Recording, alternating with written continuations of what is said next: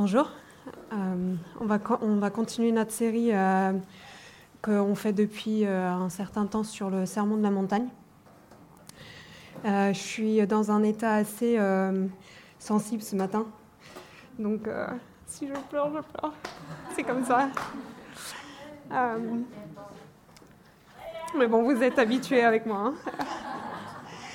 J'ai déjà préparé mon choix.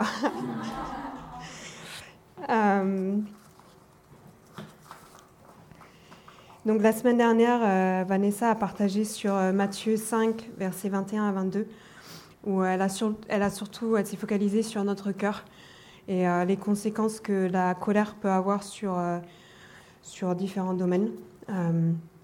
et donc je vous conseille vraiment de l'écouter si vous n'avez pas, n'étiez pas là. Elle a donné des conseils très pratiques qui sont bien pour, pour apprendre à garder notre cœur et, et donc vraiment grandir dans ça. Et donc euh, ce matin, nous, on va, se focaliser sur Matthieu 5, versets 23 à 26. Et donc ça dit, euh, si donc au moment de présenter ton offrande devant l'autel, tu te souviens que ton frère a quelque chose contre toi, laisse là ton offrande devant l'autel et va d'abord te réconcilier avec ton frère. Puis tu reviendras présenter ton offrande. Si tu es en conflit avec quelqu'un, dépêche-toi de t'entendre avec ton adversaire pendant que tu es encore en chemin avec lui. Sinon, ton adversaire remettra l'affaire entre les mains du juge, qui fera appel aux huissiers de justice, et tu seras mis en prison. Et là, vraiment, je, te l'assure, tu n'en sortiras pas avant d'avoir remboursé jusqu'au dernier centime.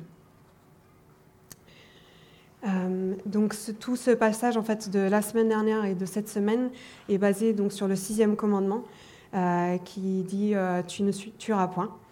Et donc Dieu fait cette comparaison entre euh, l'idée d'avoir de la colère dans notre cœur et dans comment on agit dans nos relations à, l'idée de tuer, ce qui est quand même quelque chose de fort.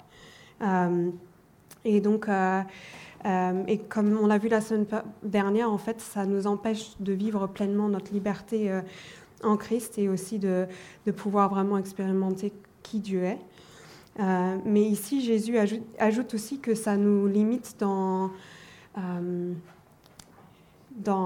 que, que l'importance d'entretenir nos relations avec les gens qui nous sont proches euh, nous empêche en fait d'aller plus loin avec Dieu. Euh, et, et pour ceux qui me connaissent un peu, je crois que les deux dernières fois que j'ai partagé, hmm, j'ai partagé sur l'intimité parce que c'est mon sujet préféré, sur notre intimité avec Dieu. Donc quand je lis un passage. Euh, quand je lis un passage qui explique qu'on peut être euh, qu'on peut être éloigné de Dieu à cause de nos propres euh, à, cause de nos comment nous on gère en fait nos relations moi ça brise le cœur personnellement mais c'est parce que moi enfin je suis très sensible à ça mais et donc, moi, je me suis toujours focalisée, en fait, dans, quand j'ai lu ce passage, déjà, je trouve que c'est un passage qui n'est pas facile. En fait, il a l'air très clair, mais en même temps, il n'est pas facile à comprendre et à mettre en, application. Parce que, comme Fred le dit souvent sur cette série en général, c'est euh, une série qui, qui change complètement euh, notre monde sans dessus-dessous, comme il dit. Euh, et c'est pas du tout, en fait, on n'agit pas du tout comme nous, humainement, on agirait. Parce que souvent, on cite d'ailleurs la Bible sans vraiment la savoir, peut-être que ça vient de la Bible, mais on est souvent dans œil pour œil et dent pour dent. C'est comme ça souvent qu'on voit les... quand quelqu'un nous a fait du mal. Euh, et, euh, et, moi, je me suis toujours focalisée euh, sur l'idée en fait d'être en bon terme avec Dieu. donc, comme j'ai dit, l'intimité avec Dieu, c'est mon sujet préféré. Euh, et je me suis toujours dit, bah, tout va couler de ça, en fait. Si je suis en bon, terme avec Dieu, finalement, je vais être en, bon terme euh, avec tout le monde. Euh, et il y a de la vérité dans ça, parce que quand on passe du temps avec Dieu, on est transformé dans son image et on, commence à connaître sa nature, etc. Mais en même temps, là, il, s'est dit clairement que si on n'est pas en bon terme avec les gens qui nous sont proches, donc là, ça parle vraiment de nos frères, c'est pas juste a cité Barack Obama ce matin, mais ça peut être notre président qui nous offense ou, ou, je sais pas, un meurtrier ou notre banquier, ou voilà, peu importe. Mais là, ça parle vraiment de l'idée de, personnes qui, par exemple, ça peut être des gens dans l'église, des gens au travail, dans notre famille, etc. Donc là, ça parle vraiment de, gens proches. Et juste euh, un, aparté, euh, mon message sera peut-être pas aussi structuré que celui de, Théo. Euh, mais enfin, on a une autre approche du truc, donc je vous conseille vraiment d'écouter celui de Théo aussi. Parce que lui, il donne vraiment des super bons points sur comment demander pardon, comment, voilà, etc. Donc il est vraiment, il est vraiment bien.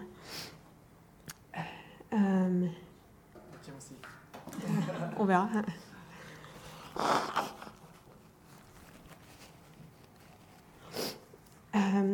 il y a cette, euh, je ne sais pas si vous connaissez, euh, moi j'ai passé du temps en Californie pendant trois ans, dans une église, de, dans une école biblique.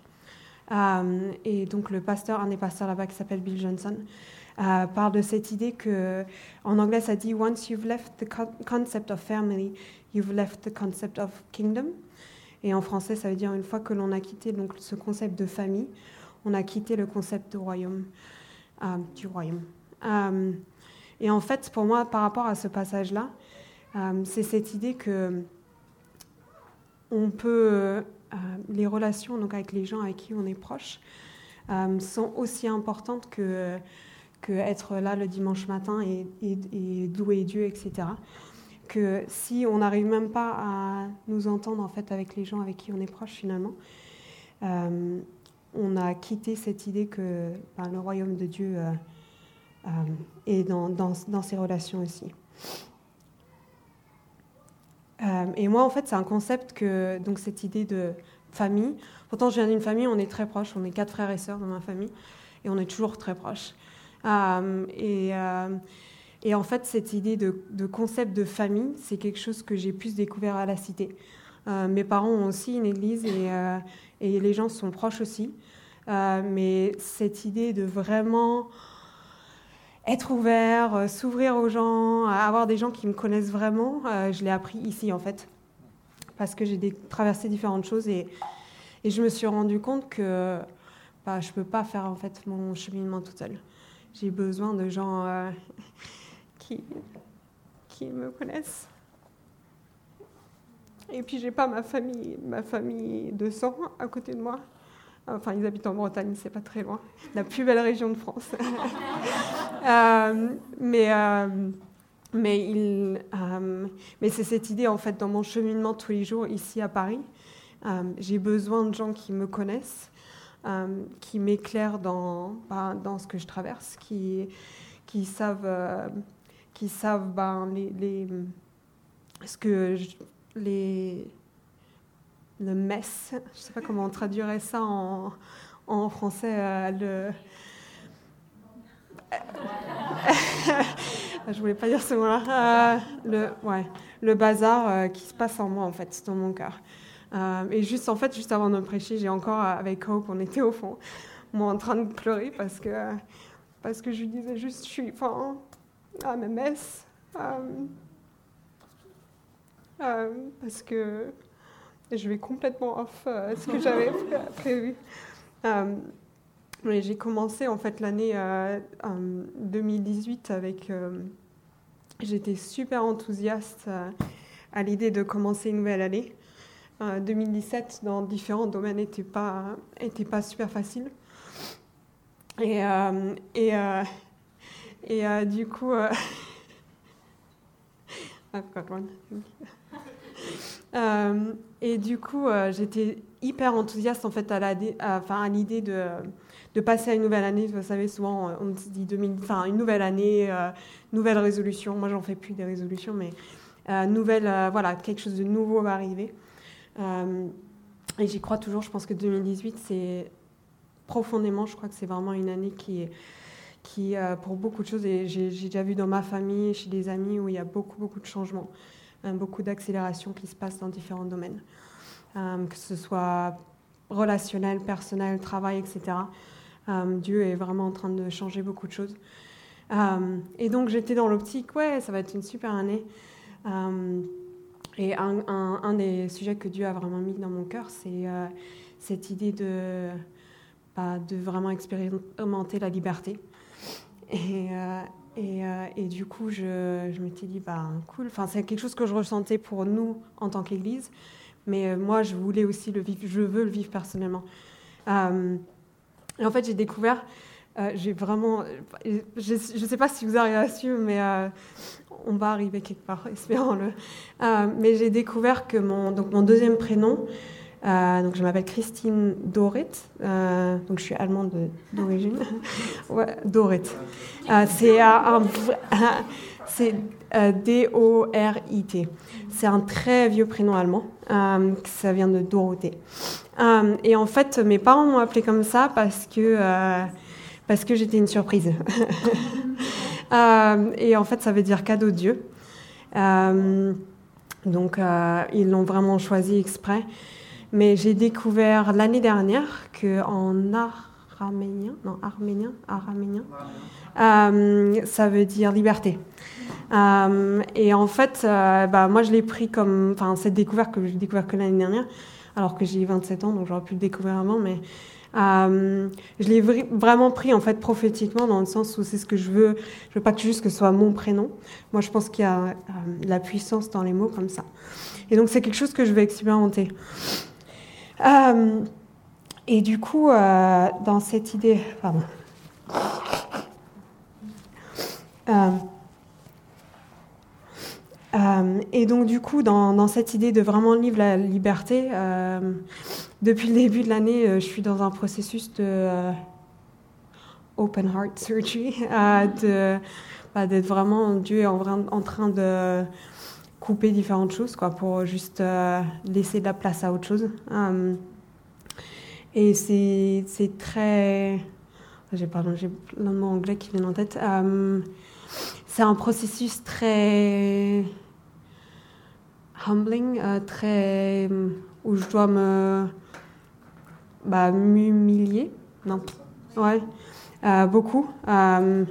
et certaines personnes avec qui je suis proche ici euh, savent que bah, des fois je dis juste pas, bah, je sais pas, je sais pas, euh, euh, je sais pas exactement ce qui m'arrive, je sais pas exactement où je vais, mais je continue à croire que Dieu est bon.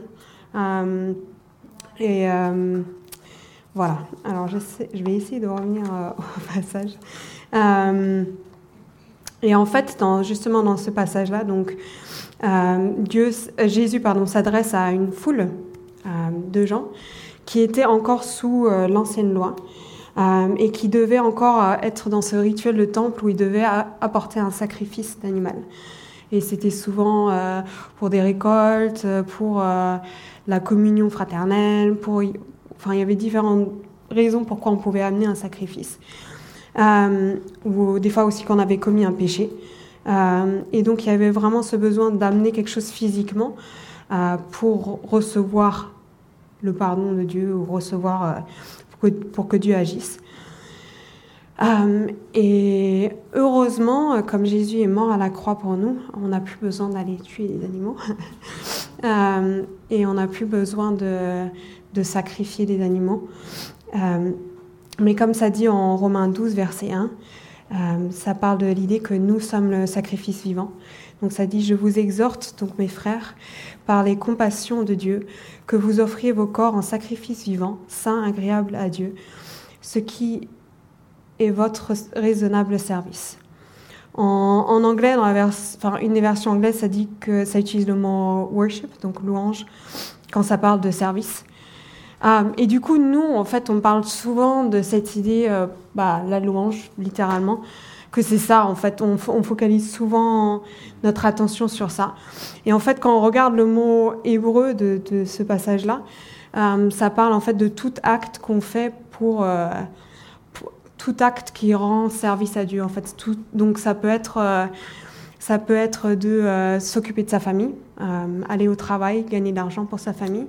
ça peut être euh, être là pour euh, quelqu'un de proche euh, dans notre famille, ça peut être la louange. ça peut être servir le café. ça peut être, Charlène fait un super boulot de s'occuper de ça. ça peut être, voilà, il y a, plein de manières de louer Dieu. mais souvent, en fait, on prend l'illustration de la louange parce que c'est facilement une, une, description facile en fait. donc c'est un acte en fait non égoïste qu'on fait le choix de, s'oublier et en fait de se focaliser sur Dieu à ce moment-là. Et là, on fait par des chants, par exemple. Il y en a qui dansent aussi, il y en a qui font des bannières, voilà. Il y a différentes sortes. euh, et, euh, euh, et, et, donc, euh, c'est une des manières de pouvoir expérimenter la présence de Dieu et de l'entendre. Et en fait, dans ce passage-là, il parle de, l'idée que pour pouvoir en fait avoir plus du Saint-Esprit, pour pouvoir être en communion avec Dieu, il faut qu'on puisse être en bonne communion les uns avec les autres. Et pour moi, c'est toujours, c'est, et encore euh, maintenant, je, trouve ça, c'est, enfin, pour moi, ça, ça rentre pas forcément dans ma manière de, de voir les choses, mais en fait, c'est vraiment cette idée que, apparemment, on est mis ensemble, on est dans une famille ensemble, et que si ici on n'est pas en bonne communion, euh, c'est comme si Dieu disait, ben, en fait, ce que tu m'apportes là, que tu fasses la louange, que tu travailles, que voilà, en fait, ça, ça peu importe. Parce que comment toi tu traites l'autre personne, c'est ça qui est important pour lui en fait. C'est le cœur qu'on va démontrer à notre prochain. Euh,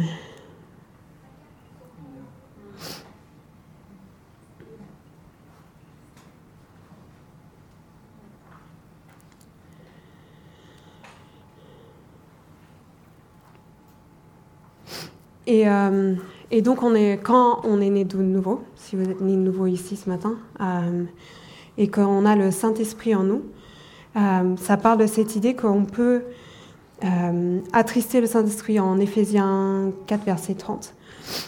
ça dit N'attristez pas le Saint-Esprit, Saint-Esprit de Dieu, car par cet esprit, Dieu vous a marqué de son sceau, comme sa propriété pour le jour de la délivrance finale.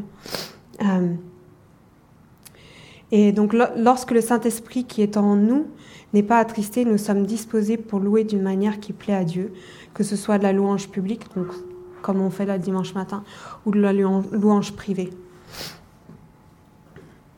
Il faut que je garde l'heure en tête.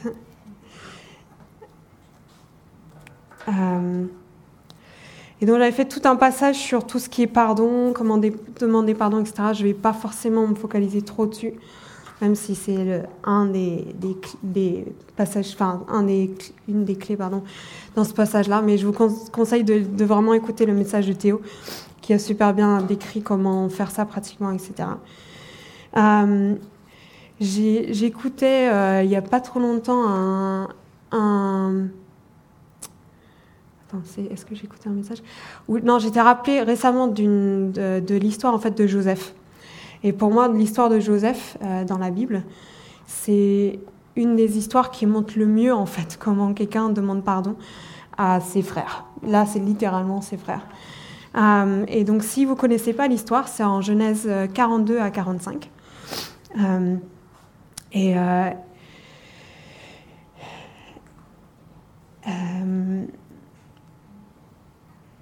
Et donc en fait l'histoire, c'est que, pour vous donner un peu un contexte, L'histoire, c'est que Joseph est l'avant-dernier. Je crois qu'ils sont 12 frères. En tout, hein. À vérifier. Mais ils sont beaucoup de frères. Euh, et il est l'avant-dernier. Euh, et euh, il a une relation un peu particulière, en fait, avec son père qui l'aime beaucoup. Et donc, il, grandit un peu avec cette, euh, bah, idée euh, que bah, il est aimé de son père, il est confiant dans, ça. Et donc, euh, une nuit, donc en fait deux nuits à répétition, il a des rêves.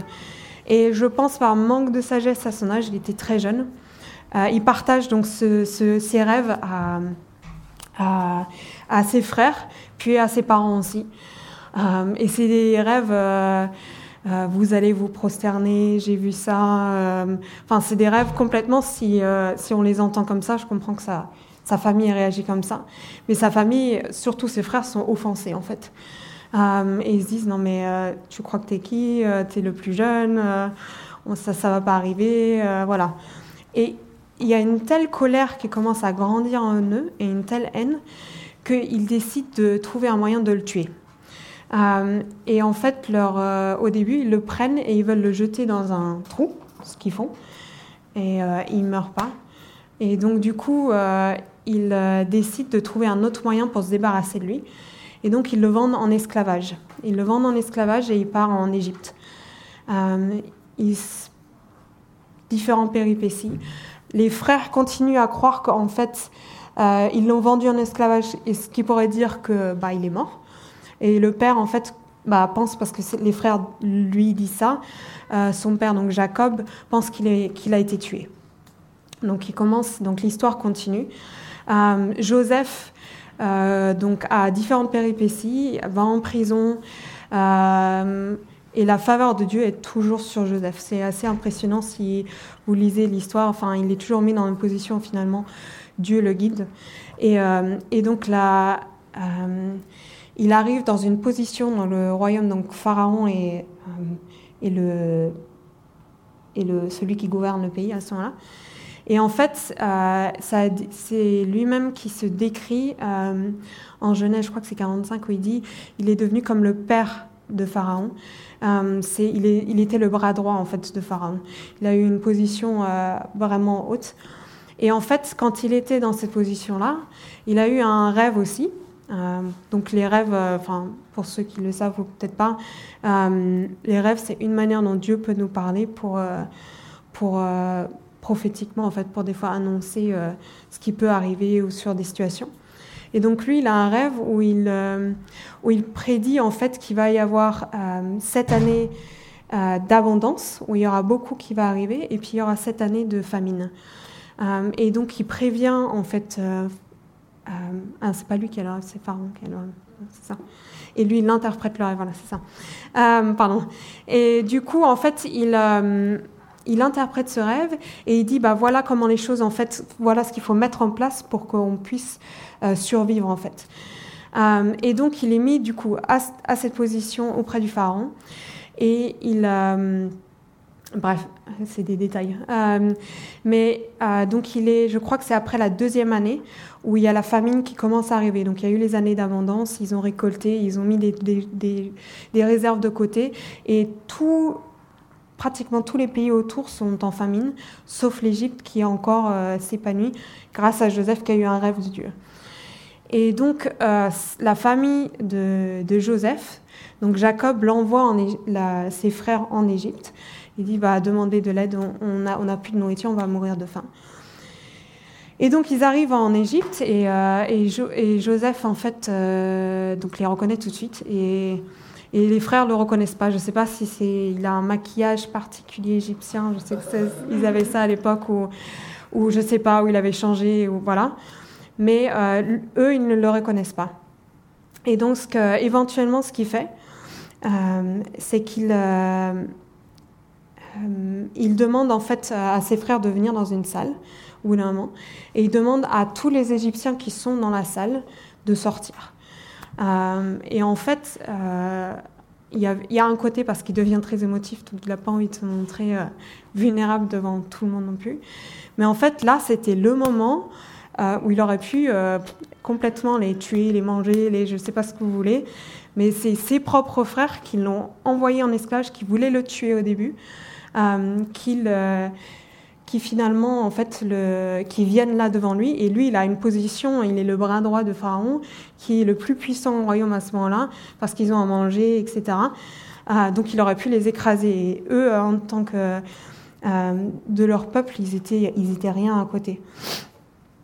Euh, et là, en fait, on voit vraiment cette, l'évidence du pardon dans cette histoire parce qu'il euh, révèle son identité et en fait il dit, euh, il a cette incroyable capacité à voir en fait au-delà des circonstances. Il arrive à voir ce que Dieu en fait voulait faire à travers cette situation.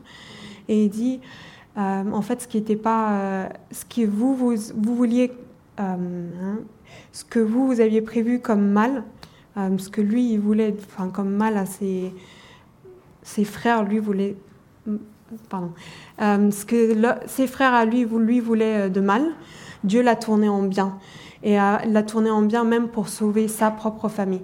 Et en fait, lui, il avait une telle capacité. Et en, plus, ça, c'était encore euh, l'ancien, euh, l'ancienne alliance. Donc, on n'est pas du tout dans la même euh, relation peut-être qu'on peut avoir aujourd'hui avec Dieu. et il a cette capacité de pardonner à, ses frères et de leur dire apportez mon père, apportez toute la famille et venez. on va on va euh, avancer ensemble. enfin, il oublie complètement tout. Et, là, en fait, c'est pour moi, c'est vraiment euh, une des plus, plus belles histoires, en fait, démonstration de pardon dans, dans la Bible. Et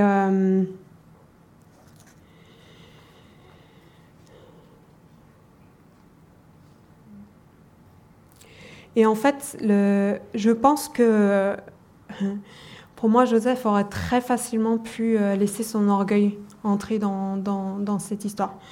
Euh, si on regarde par exemple la définition de ce que c'est l'orgueil, c'est un sentiment exagéré de sa propre valeur, estime excessive de soi-même, qui porte à se mettre au-dessus des autres.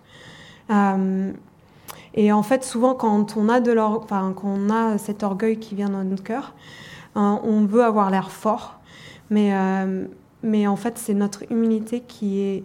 Euh, mais c'est notre humilité qui nous permettra d'être vus comme faibles, même si on, on meurt mille fois à l'intérieur. Donc c'est vraiment cette idée de. Euh, quand on a de l'orgueil, en fait, on, on, on exagère souvent. Ouais, on pense qu'on est plus important en fait que d'autres personnes et on commence à se dire oui, mais de toute façon, c'était justifié en fait. Euh, ce qui m'est arrivé. Et attention, je enfin, je mets pas. Il y a certaines situations où il y a des choses, c'est très juste. Il y a des faits où on a été maltraité, on a été, etc. Euh, mais des fois, ça commence à prendre une telle place dans notre cœur que on, on ne ça commence à, nous séparer aussi de Dieu et ça commence à, nous euh, euh, et on commence en fait à se couper de gens. Et je me rappelle, c'était l'année dernière, je pense, peut-être l'année, je crois que c'est l'année dernière. Euh, et euh, moi, l'orgueil personnellement, en fait, clairement quelque chose que je connais personnellement dans ma vie aussi. Et, et pour moi, en fait, quand, il y a une question de pardon, quand j'ai une relation avec quelqu'un, c'est pas quelque chose que je trouve Enfin, je demande, je trouve ça pas super difficile en fait de de, de, demander pardon. Euh, moi personnellement, en fait, ce qui a été plus difficile, c'est euh, par un certain processus que j'ai passé. Et ça, là, ça parle pas forcément de ça, ça parle vraiment de relations. Euh, mais c'est quelque chose que j'ai juste en tête là. c'est le côté de, se pardonner à soi-même dans certaines situations. Euh, parce que des fois, on, est mis ou on est dans des situations et on, s'en veut en fait finalement euh, soi-même de pourquoi on est resté, euh, pourquoi on s'est entêté en fait à rester dans cette situation, pourquoi on et, et, on commence à se taper en fait soi-même dessus. Et cette idée de Théo l'a mentionné aussi ce matin, ce commandement le plus le, plus grand commandement quand ça dit il faut aimer les autres comme on s'aime soi-même. Euh, si on commence à, se taper soi-même dessus, en fait, on ne peut pas euh, montrer en fait cet amour et cette compassion à d'autres personnes. Euh, et, et, en fait, ce que je disais par rapport à l'année dernière, moi j'ai eu. je vais vraiment vous ouvrir des parties moi, mais. Donc, pour ceux qui, enfin, ça vous peut-être pas, l'année dernière, donc avec Claire Elise et Simone, on se voyait une fois par semaine. Euh, et on, partage euh, différentes choses et on prie ensemble, etc. Euh, c'est pas pour dire oh, je, suis, je, suis, trop bien et je prie toutes les semaines. C'est pas c'est pas le but. C'est juste pour dire en fait qu'il y a vraiment une puissance. On l'a vu toutes les trois dans ça. Et en fait, moi, j'ai partagé à un moment, j'ai un mécanisme de défense ou un mécanisme que je me retire des gens que, en fait, qui m'aiment le plus. et Dieu est compris. et je commence à dire non mais c'est pas grave, je m'en occuperai toute seule. Et c'est quelque chose que j'ai dû me repentir parce que c'est cette idée d'orgueil en fait aussi. C'est en fait j'ai pensé que moi-même je pouvais y arriver toute seule. Euh, c'est cette, idée, donc, sentiment exagéré de sa propre valeur, estime excessive de soi-même qui porte à se mettre au-dessus des autres. Et c'est souvent on pense que euh, euh, bah, c'est des gens qui sont forts, ils peuvent se débrouiller tout seuls, et oui, il y, a de ça.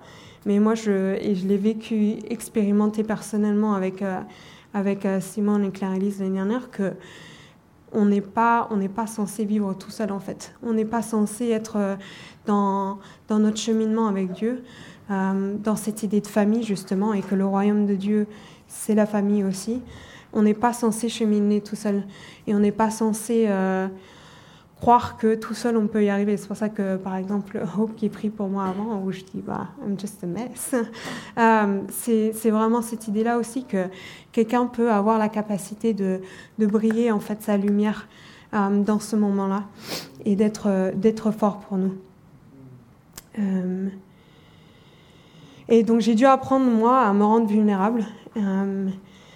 Euh, euh, et, par exemple, dans certaines situations que j'ai traversées euh, récemment, j'ai dû dire aussi que j'arrive pas en fait à pardonner à certaines personnes, que c'est pas quelque chose que, pourtant j'ai dit que c'est quelque chose que j'arrive facilement, mais mais je me suis rendu compte que il y a certaines choses auxquelles je je me retenais tellement où j'étais là, mais pour moi c'était juste en fait, c'est juste que cette personne vive quelque chose de mal et parce qu'elles m'ont fait tellement mal. Et, euh, et en fait, j'ai juste dit dire à ma famille et à certains amis que bah, j'y arrive pas. Euh, je sais, et, ça commence à me bloquer dans ma relation avec Dieu. Euh, je ne peux pas avancer plus loin avec Dieu parce que j'ai cette amertume qui commence à grandir dans mon cœur. et en fait, une des béatitudes dont on a parlé, je ne sais plus qui l'a prêché, prêché dessus, sur la douceur, euh, meekness en anglais. Euh, ça dit en Matthieu 5, 5, Heureux ceux qui sont doux, car Dieu leur donnera la terre en, héritage. Euh, et moi, c'est une des choses que j'ai dû apprendre en fait dans tout ce processus-là. souvent, en fait, on a l'idée que bah, la douceur, c'est quelque chose qui de passif, que en fait, on est euh, on est une personne qui, euh, bah, du coup, se laisse marcher dessus, qu'on est faible, en fait. Euh, pourtant, Jésus lui-même, en fait, a déclaré que, en Matthieu 11, verset 29, Prenez mon joug sur vous et mettez-vous à mon école, car je suis doux et humble de cœur, et vous trouverez le repos pour vous-même. Et en fait, ce, mot douceur dans le Nouveau Testament, qui vient du grec je ne parle pas grec, euh, euh, mais qui, suggère que euh, que c'est pas en fait une, euh, une faiblesse, on est faible, mais en fait c'est l'idée que c'est une force qui est maîtrisée. Et en fait, ils utilisaient aussi souvent ce mot-là pour les chevaux sauvages qui étaient apprivoisés en fait au moment. Moi, ça me parle beaucoup parce que j'ai fait de l'équitation pendant longtemps. donc cette idée en fait, ou alors on peut aussi le mettre dans l'idée quand on tient un bébé on, contrôle notre force en fait envers ce bébé parce que on va pas le serrer trop fort un truc comme ça. Et en fait, c'est vraiment cette idée que c'est une force qui est maîtrisée. Quand on tient dans le bras, il y a une vraie force dans ça. Euh, et en fait, pour, euh, finir, euh, une, des, une des clés dans toute cette idée de, de, de rester doux de cœur et de rester humble dans tout ça. Euh, les relations euh, proches sont vraiment importantes. Les gens qui vous connaissent, sont vraiment, c'est vraiment important. Et c'est de rester enseignable aussi. Alors, moi, j'ai traduit enseignable le mot anglais teachable. Je pense que enseignable, c'est. Enseignable. Ouais. Hmm? Euh, et en fait, mais si vous avez l'impression d'avoir l'air faible en fait quand vous le faites, euh, il faut qu'on se rappelle qu'en fait Jésus a été crucifié euh, dans la faiblesse. Donc il a pris tous nos péchés sur lui. Mais quand, quand Dieu l'a ressuscité, il l'a ressuscité avec puissance. C'est dit en 2 Corinthiens 13, verset 14. Euh, certes, il est mort sur la croix à cause de sa faiblesse, mais il vit par la puissance de Dieu. Nous de même, dans notre union avec lui, nous sommes faibles, mais nous nous, mais nous nous montrerons vivants avec lui par la puissance de Dieu dans notre façon d'agir envers vous. Donc pour finir tout ça, on va, on va prendre la communion dans, dans un, un moment. Euh, et, euh, et, on va. Non, non, euh, on va prendre la, communion. J'espère que vous avez suivi un peu. C'était un peu dans tous les sens. pourtant, j'adore la structure et je suis une des personnes qui est constamment en train de dire à la cité il faut de la structure. Je crois que j'aime Jésus plus que la structure, donc c'est pas grave. Euh, euh, et euh, pendant qu'on va prendre donc la, la, la Sainte Seine, non, Sainte Seine, ouais. je vous encourage vraiment de d'ouvrir vos cœurs à, Dieu, que vous le connaissiez ou vous ne connaissez pas, peu importe où vous en êtes en fait dans votre cheminement avec Dieu. Si ça fait des années ou pas, moi, personnellement, je suis convertie officiellement depuis que j'ai plus de 20 ans.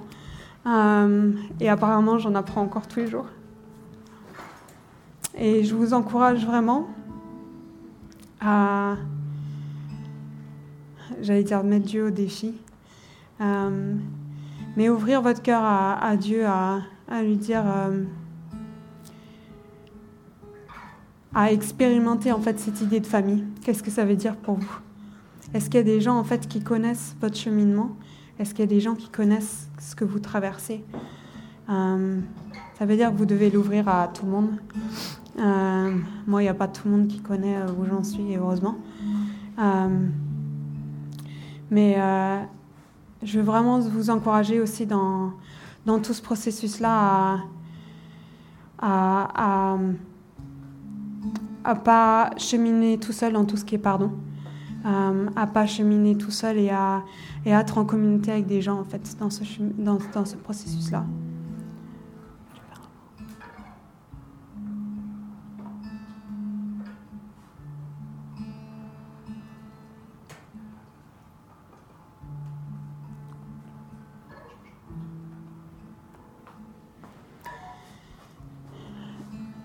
Donc je vais vous inviter à venir euh, prendre euh, la Sainte Seine. Allez-y, vous pouvez venir devant. Donc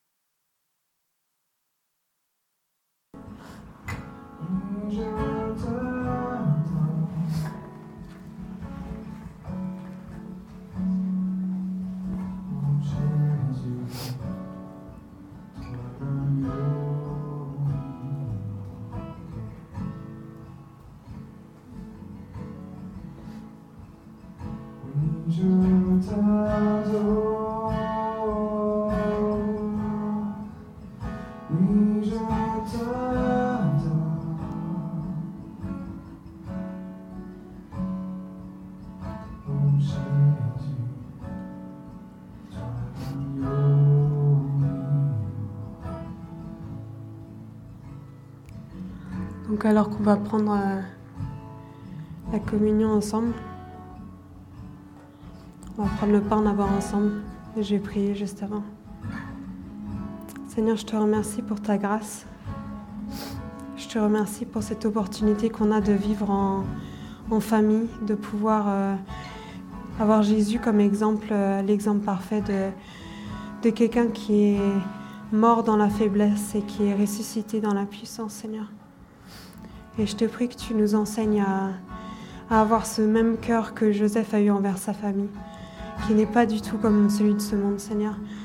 Mais je te prie que tu nous enseignes à avoir un cœur doux envers les gens autour de nous, qu'on réagisse à des situations, à des personnes, pas selon ce monde, Seigneur, mais selon ton cœur. Et qu'on n'ait pas des choses qui nous bloquent dans ta relation avec toi. Euh, et Seigneur, je te prie que tu nous aides à, à pouvoir voir des gens dans notre vie avec qui on peut être, euh, avec qui on peut être proche, Seigneur, et qui peuvent partager ce cheminement avec nous.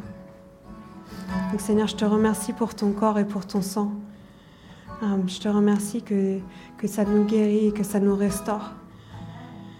Et Seigneur, je te remercie parce que alors qu'on prend euh, ce pain et ce vin ensemble, Seigneur, que c'est un acte prophétique pour, pour recevoir ta restauration aussi dans différents domaines. Pour que tu nous ouvres euh, pour plus d'intimité avec toi, Seigneur. Nous mangeons ensemble et buvons ensemble.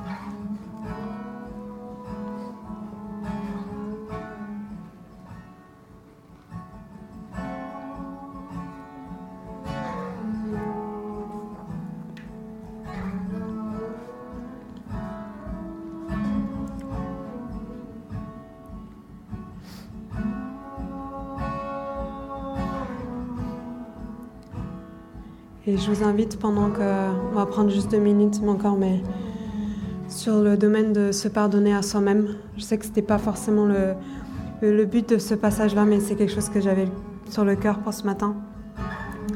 Que s'il y a des domaines dans votre vie où vous avez l'impression que, que vous n'arrêtez pas en fait d'être dur envers vous-même,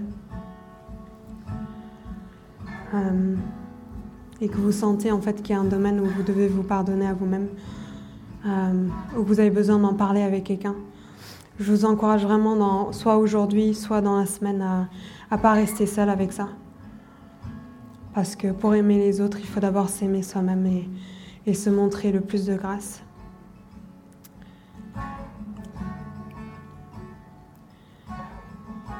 Donc on va juste prendre deux minutes de plus pour, euh, pour être à l'écoute de Dieu.